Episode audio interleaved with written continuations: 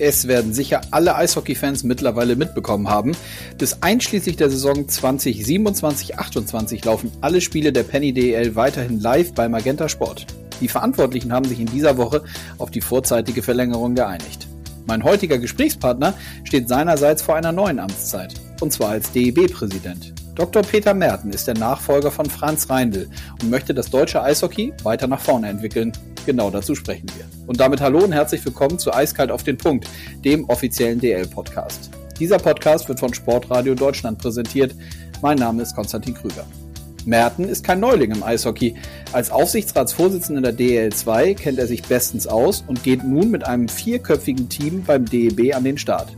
Ich frage ihn, wie groß die Fußstapfen von Franz Reindl sind, in die er nun tritt. Zudem geht es um die jetzt kurzfristigen Aufgaben, die das neue Präsidium angehen möchte. Zugleich skizziert er in den kommenden Minuten, welche Bereiche er strategisch als wichtig erachtet. Dabei geht es um die WM-Bewerbung, die eminent wichtige Rolle der Herrennationalmannschaft sowie die Problematik der Eisflächen bei uns in Deutschland.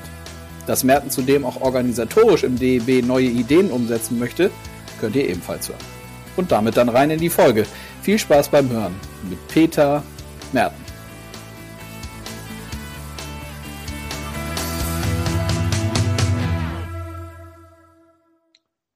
Ja, und damit rein. Die rote Lampe leuchtet. Das heißt, wir sind auf Aufnahme. Es ist Zeit für einen neuen Podcast und ich sage Hallo, Peter Merten. Ja, hallo, Konstantin. Grüße dich. Schön, wie geht, dass wie ich geht heute bei dir bin. Ja, vielen Dank, dass es geklappt hat. Äh, wie geht es dir? Ist die erste Frage. Ja, also äh, nach diesem Wahlerfolg würde man jetzt sagen, nach einer Bundestagswahl ist natürlich toll. Man bekommt selten Einstimmigkeit äh, und nicht nur ich äh, wurden, wurde einstimmig gewählt, sondern auch die anderen neuen Kandidaten. Und insofern haben wir ein neues Gremium, äh, neues Präsidium beim DEB, doch mit starker Rückendeckung aller Mitgliedergruppen. Und darauf sind wir stolz. Hm, das glaube ich. Und genau darüber wollen wir ja heute auch sprechen. Ähm, du bist mit dem vierköpfigen Präsidium äh, jetzt einstimmig gewählt worden, hast es eben schon äh, gesagt. Ähm, vielleicht zum Einstieg direkt mal die Frage, wie wichtig ist diese Einstimmigkeit? Denn ohne dass wir jetzt wirklich äh, diesen Podcast so gestalten wollen, dass wir unterschiedliche Strömungen hier beleuchten wollen, aber es gibt natürlich unterschiedliche Meinungen immer grundsätzlich, nicht nur bei so einer Wahl. Insofern, wie wichtig war das für dich und für euch, dass diese Einstimmigkeit da war? Also mir war das sehr wichtig, ich glaube meinen Präsidiumskollegen auch. Mhm. Und wir haben auch für, sagen wir wenig, aber doch äh, bei allen Kreisen versucht zu werben. Es gab im Vorfeld einige Online-Meeting mit äh, den LEVs, also den Landeseissportverbänden, mit äh, in der zweiten Runde DL, DL2 und es gab noch eine Runde mit den Oberligen, wo wir vier Kandidaten uns vorgestellt haben. Und uns war schon wichtig, dass möglichst viele Mitglieder wissen, mit wem sie es zu tun haben. Und insofern, ja, die Einstimmigkeit hat uns gefreut. Ich hätte das so auch nicht erwartet, muss ich sagen. Ja. Weil es vorher dann doch zu viele Unstimmigkeiten gab oder weil es immer mal ja unterschiedliche Meinungen gab oder woran machst du das fest, dass die Einstimmigkeit nee, dann doch. Ich glaube, ich glaube äh, die Einstimmigkeit ähm, ist in der Demokratie eher die Ausnahme und deswegen, also ich sage schon, über 90 Prozent ist ja schon ein unanständiges Ergebnis. ja, das stimmt. Wie sahen denn die ersten Tage jetzt aus? Das ist ja, ihr seid jetzt, äh, korrigier mich bitte, das ist jetzt, glaube ich, zwei Wochenenden her, oder? Als die Mitgliederversammlung und die Wahl da in München ja, Ja, gute zwei Wochen jetzt. Ja, ja. ja gut, also ähm, was wir gesagt haben, äh, vielleicht äh, vorweg, äh, wir haben natürlich, wir wurden samstags gewählt mhm. und ähm, haben uns besprochen, äh, schon vor der Wahl, wenn wir gewählt werden, ist unsere erste Amtshandlung, wir fahren Sonntag geschlossen nach Schwenningen zum letzten Vorbereitungsspiel der Nationalmannschaft gegen. Österreich. Das haben wir auch getan. Und nach dem Sieg gegen Österreich sind wir in die Kabine, haben Toni Söderholm und dem Team gratuliert und haben uns vorgestellt und haben ihnen natürlich alles Gute für die WM gewünscht. Und dahinter steht natürlich ein klares Zeichen. Ich will und wir wollen den Sport wieder in den Vordergrund rücken und alles, was, sage ich mal, außerhalb der Eisfläche passiert, das muss weg. Und ähm, dann haben wir am Montag auch gemeinsam das neue Team, ähm, sind wir in die Geschäftsstelle nach München, haben uns dort vorgestellt, die Mit Mitarbeiter haben sich vorgestellt und so haben wir, meine ich, auch da ein klares Zeichen gesetzt. Und wir wollen auch nicht immer komplett, aber in wechselnder Besetzung regelmäßig in der Geschäftsstelle aufschlagen. Mhm. Das vielleicht zu den ersten Handlungen. Und ähm, ja, die Themen, die wir, sagen wir mal, jetzt kurzfristig angehen wollen, äh, ist zum einen, wir wollen natürlich uns als Präsidium finden und haben dazu zunächst mal die Geschäftsverteilung diskutiert. Das ist im Schwerpunkt ein Thema äh, zwischen Andi Niederberger und mir. Denn äh, wenn man so will, versuchen wir ja gemeinsam den Franz abzubilden. Und äh, äh, da sind wir uns einig. Wir werden das am Freitag in der zweiten Präsidiumssitzung schon verabschieden und ähm, so, dass äh, eher die politischen Aufgaben, aber auch äh, Führungsstruktur, Organisation der Geschäftsstelle etc. Äh, eher bei mir liegen. Auch Sponsoring, Sponsoren und beim Andi halt der ganz klare Fokus auf dem Sport mit der Nationalmannschaft, Herren und Damen, äh, mit dem Thema äh, der U-Nationalteams, aber auch natürlich ganz klarer Fokus, wo wir mehr machen müssen, Nachwuchsförderung, Trainerausbildung und Schiedsrichterausbildung. Das mhm. werden die Schwerpunkte bei Andi sein. Hauke Hasselbrink, der ja in der DEL bekannt ist, von den Pinguins, äh, wird das Finanzressort von Berthold Wipfler übernehmen und äh, der Marc Hindelang wird ähm, seinen bisherigen Job weitermachen. Äh, er wird die Oberligen und die Landesverbände mit betreuen und dazu noch einige Spezialthemen. Und das ist aus meiner Sicht wichtig. Ich wollte einen äh, Kandidaten im Präsidium, der die letzten Jahre miterlebt hat, damit wir so eine Brücke bilden können zum neuen Team. Mhm. Ja, spannend, was, äh, was du schon an Insights teilst. Wie schwer ist denn, du hast Franz Reindl jetzt eben angesprochen, der auch nochmal, ich war leider nicht vor Ort, aber habe das natürlich gehört und auch nachgelesen, der nochmal sehr emotional und dann ja auch in einem würdigen Rahmen für die letzten Jahre äh, verabschiedet wurde. Ähm, ist das ein Thema für dich selber, dass es dort äh, Fußstapfen gibt, in die man jetzt reintritt? Oder ist es eher so, so wie das sich eben auch für mich angehört hat, dass es einfach ja letztlich ein normaler Prozess ist, dass es so einen Wechsel gibt und dass es jetzt vielleicht auch ganz gut ist, dass da jemand in so einem vierköpfigen Gremium eben frisch und mit neuen Ideen an die Arbeit geht? Ja, also ich muss sagen, ich habe ähm, viele Jahre gut mit Franz zusammengearbeitet in meiner Funktion als DL2 Aufsichtsratschef. Und wir haben ja auch diese Liga wirklich professionalisiert. Und da gab es schon immer wieder Unterstützung auch von Franz. In dem Aufsichtsrat war ja dann schon Marc drin. Also ihn kenne ich jetzt auch schon bald zehn Jahre. Und Hauke am Anfang war ja mit den Pinguins äh, aus Bremerhaven auch bei uns in der zweiten Liga. Also von den vier Mitgliedern kenne ich drei. Aber jetzt zu deiner schon länger und den Andi jetzt seit kurzem, natürlich vorher schon aus äh, Funk und Fernsehen und mit seinen Erfolgen. Mhm. Und ähm, ja, jetzt ähm, zu deiner äh, Frage. Wir, die, die Fußstapfen von Franz, ich habe es formuliert, das sind große, in die wir reingehen und in die ich reingehe. Aber du hast es schon richtig gesagt. Eigentlich äh, sind es nicht seine Fußstapfen, sondern wir werden versuchen, unsere Abdrücke zu hinterlassen. Die werden natürlich den Startpunkt bei Franz haben. Und Franz, äh, wir telefonieren oft, gibt uns jegliche Unterstützung, insbesondere von der internationalen Seite her.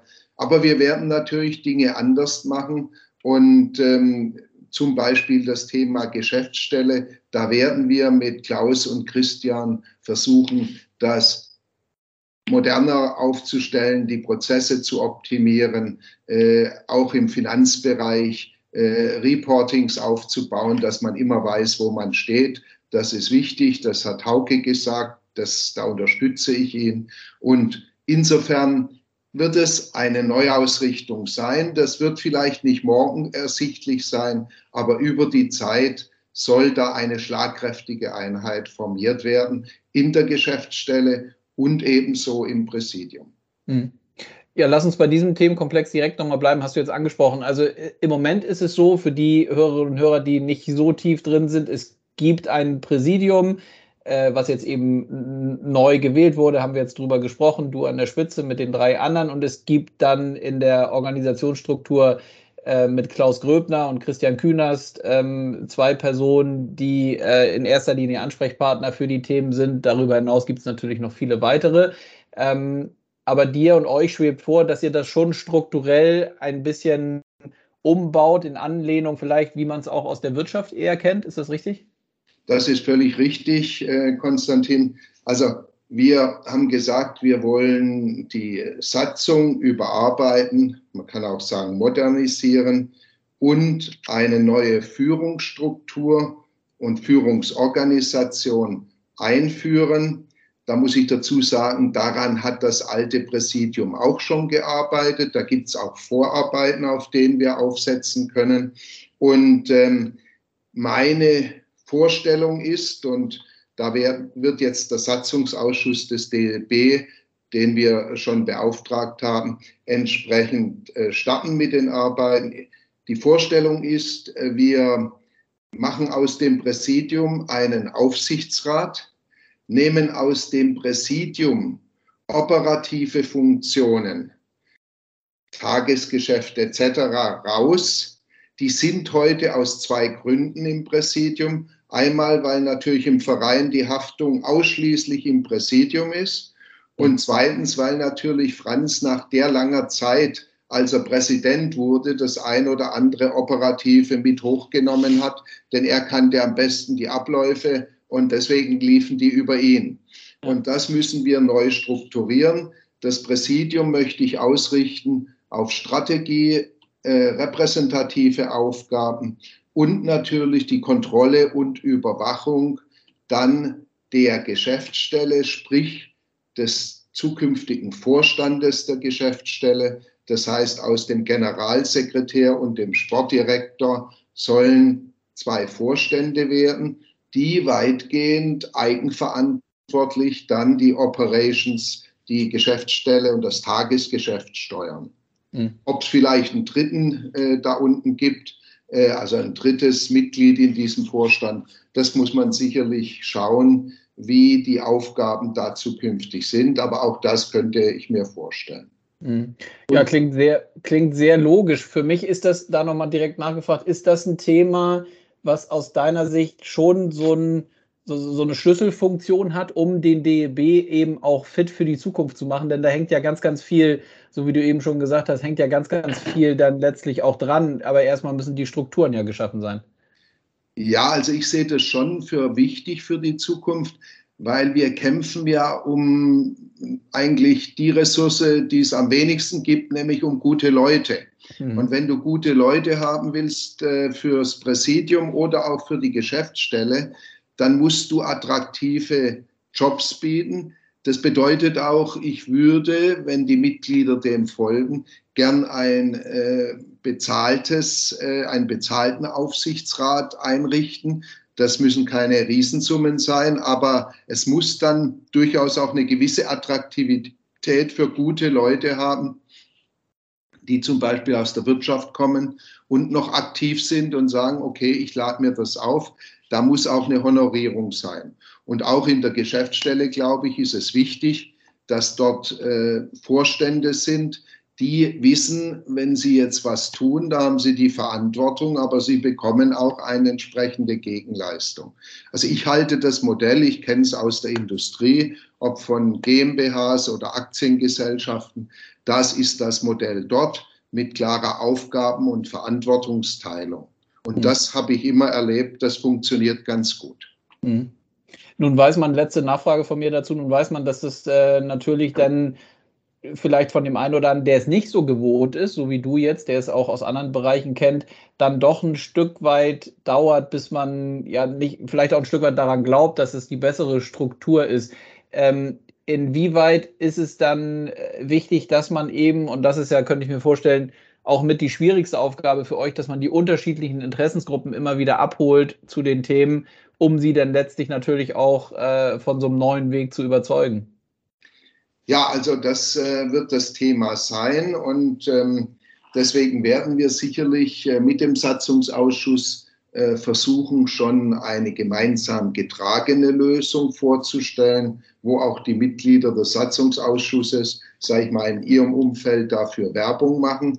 Und es wird aber, wie du sagst, natürlich ganz entscheidend sein, dass es uns gelingt, hier die Mitglieder zu überzeugen von dieser Struktur. Und da gibt es, sage ich mal, DL, DL2, da glaube ich, ist nicht viel Überzeugungsarbeit notwendig, weil man so ähnliche Strukturen ja gewohnt ist. Mhm. Und ähm, in anderen Bereichen bei den LFVs, die ja alle noch ehrenamtlich unterwegs sind, die tun sich immer schwer, wenn dann ein Präsidium nicht mehr ehrenamtlich ist. Mhm. Aber das ist, glaube ich, ein Thema, was wir mit Überzeugung und einer guten Vorarbeit, also äh, eine Werbung für dieses neue Konzept wettmachen müssen. Mhm.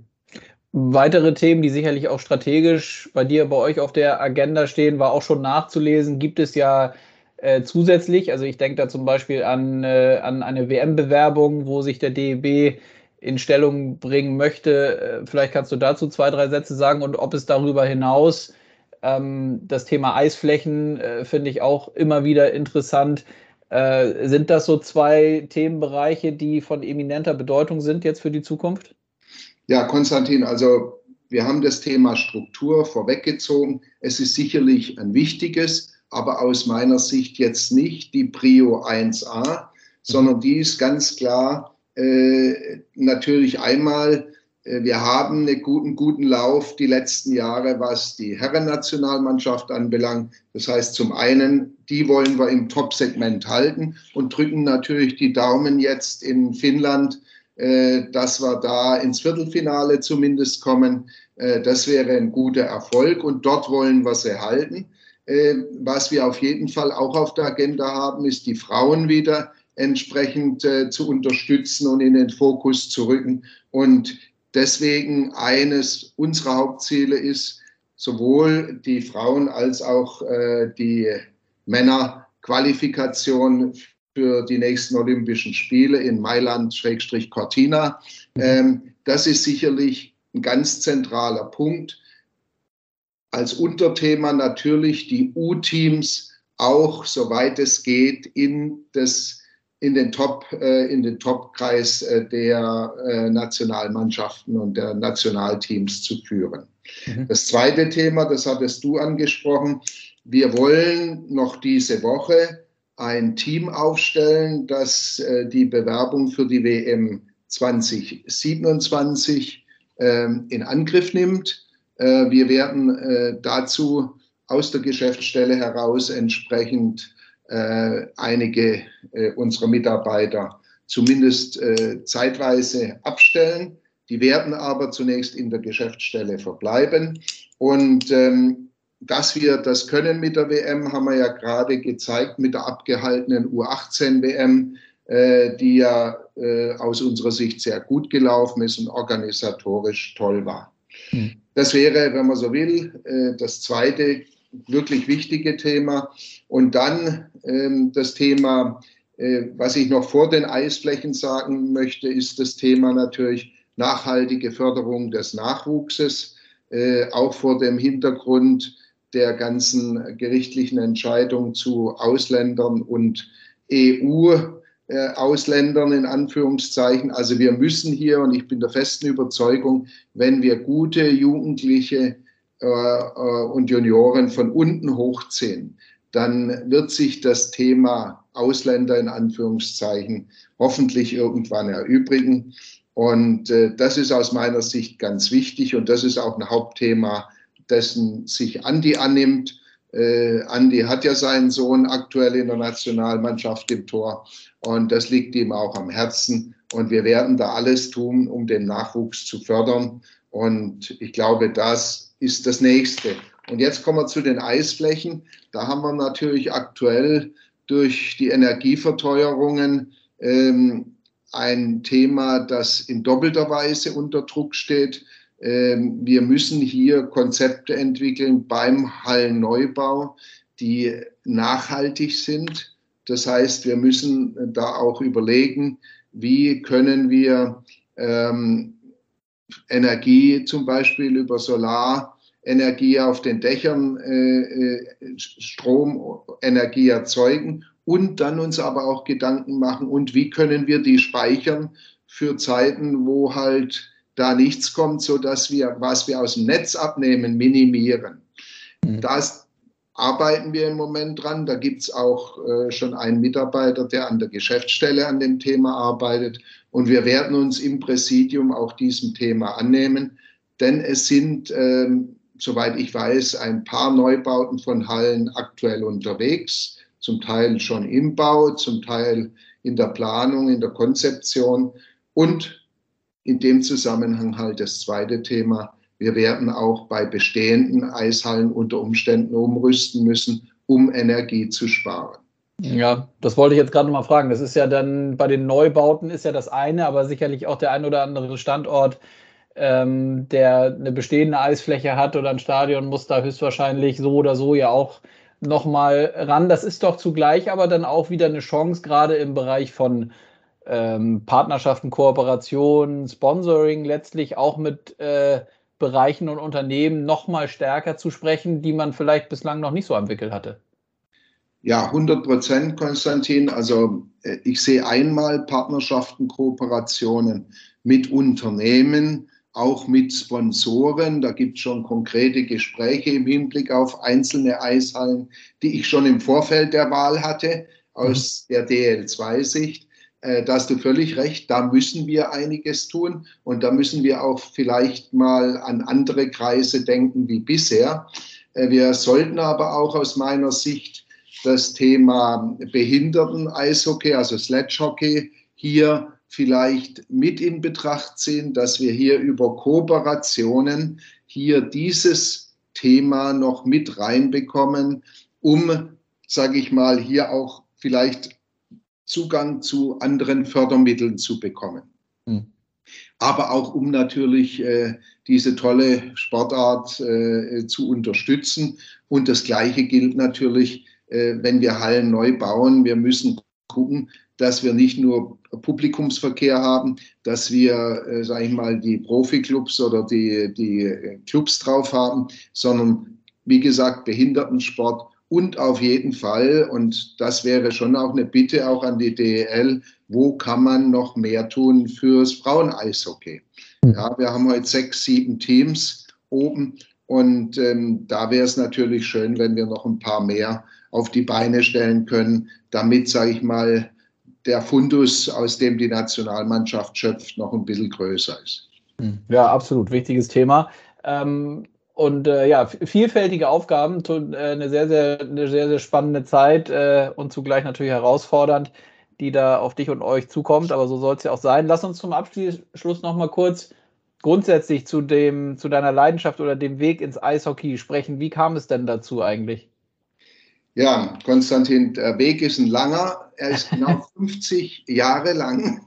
Okay. Und, äh, du hast das vielleicht am Rande mitbekommen. Ich war in meiner Jugend Leistungssportler bei Salamander Convestheim. Ich war lange im äh, Kader der deutschen äh, Nationalmannschaft im Hammerwerfen, äh, also in der Jugend- und Juniorenzeit immer Top Ten und habe auch äh, ja, muss ich sagen, es geschafft, äh, die, als Teilnehmer des Olympischen Jugendlagens 72 da dabei zu sein. Und ähm, ja, das war natürlich ein Riesenerlebnis. Und ähm, in diesen Jahren, das waren sieben, acht Jahre, da haben mich ehrenamtliche Trainer, Freunde, Eltern begleitet, äh, nicht nur an den Wochenenden, sondern auch abends beim Training und haben hier sehr viel in mich investiert. Und äh, ich sage es mal so flapsig, irgendwann war ich der Überzeugung, da musste mal was zurückgeben. Mhm. Und äh, jetzt kommt's Eishockey. Vor gut zehn Jahren haben wir äh, mit unserer Firma, damals Rheinmetall Automotive, mit dem äh, äh drunterliegenden GmbH Kolbenschmidt ähm, gesehen, dass wir am Standort Neckar-Sulm äh, uns extrem schwer tun, gegen Audi, Lidl, Kaufland gute junge ähm, Auszubildende zu bekommen, ähm, gute junge ähm, äh, Menschen für unsere 100 Jahre alte Firma. Wir hatten da so ein bisschen ein Image, das nicht gut war. Und da haben wir damals im Vorstand beschlossen, uns im Sport zu, ähm, äh, ja, im Sport äh, einzusteigen und haben parallel im Handball die Damen von Neckars-Ulm begleitet von der Oberliga in die erste Bundesliga als mhm. Sponsoren und im Eishockey zunächst die Falken Heilbronn unterstützt und später auch die Adler Mannheim. Und äh, ja, das war der Start und äh, da ist sicherlich die Begeisterung fürs Eishockey gekommen, denn es ist, wenn man genau hinguckt, natürlich Sprint und Kraft. Und das waren auch meine zwei Stärken äh, in der Leichtathletik. Ich habe auch Mehrkämpfe, Zehnkämpfe gemacht und dann eben das Thema Kraft mit dem Hammerwerfen. Da habe ich äh, Schnelligkeit und Technik verbinden können. Und so ist, glaube ich, der Funken übergesprungen. Und äh, als dann Ernst Rupp und Alfred Brei mich gefragt haben, ob ich nicht mal mich äh, bei der DL2, die hieß damals ESBG, heißt ja heute noch so, äh, einbringen könnte, da gäbe es Probleme. Und dann habe ich dort geholfen, dass, sage ich mal, die Strukturen wieder gerade gebogen wurden. Und dann war ich schwuppdiwupp Aufsichtsratschef und das bin ich jetzt seit, ich weiß nicht, bald zehn Jahren. Und in der Zeit habe ich natürlich äh, schon äh, die Leidenschaft fürs Eishockey entdeckt. Und was noch wichtiger ist, ich habe natürlich äh, gemeinsam mit dem Aufsichtsrat der DEL und der Leitung von Jürgen Arnold das Thema Auf- und Abstieg verhandelt. Das ging fast drei Jahre. Und wir haben ja jetzt das zweite Jahr, wo es greift. Und äh, da bin ich natürlich sehr stolz drauf.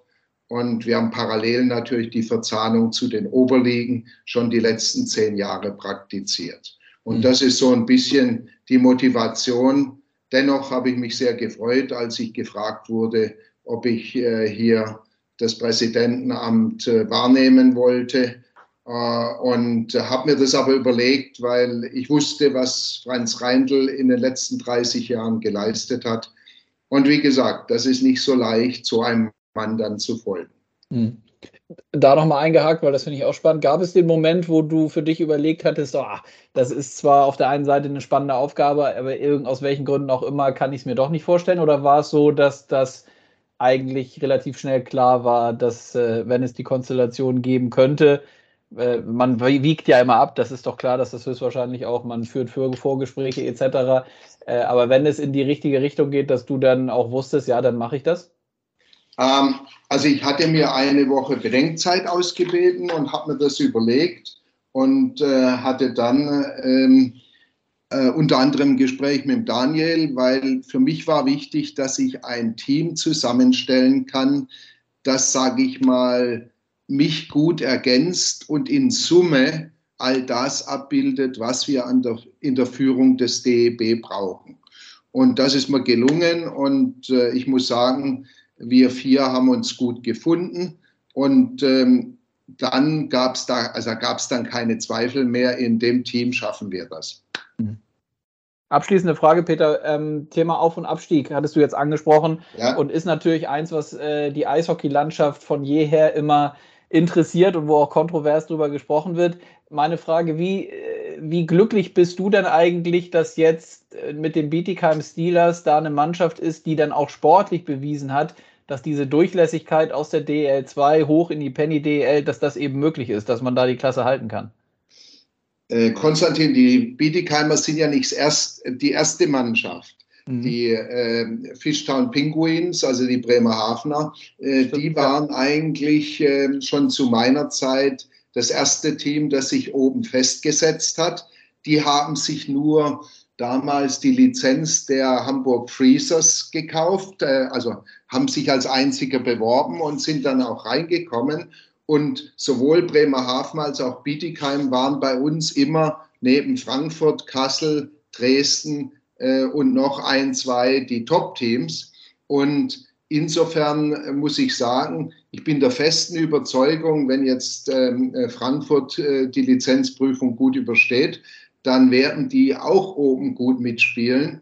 Und ähm, umgekehrt bieten wir Krefeld jetzt eine geordnete zweite Liga wo Krefeld im nächsten Jahr auch die Chance wieder hat, hochzugehen. Mhm. Und insofern, ich weiß, es gibt viele Opponenten äh, und es ist nicht das amerikanische Modell, aber wir sind in Deutschland und ich glaube, da gehört Auf- und Abstieg dazu.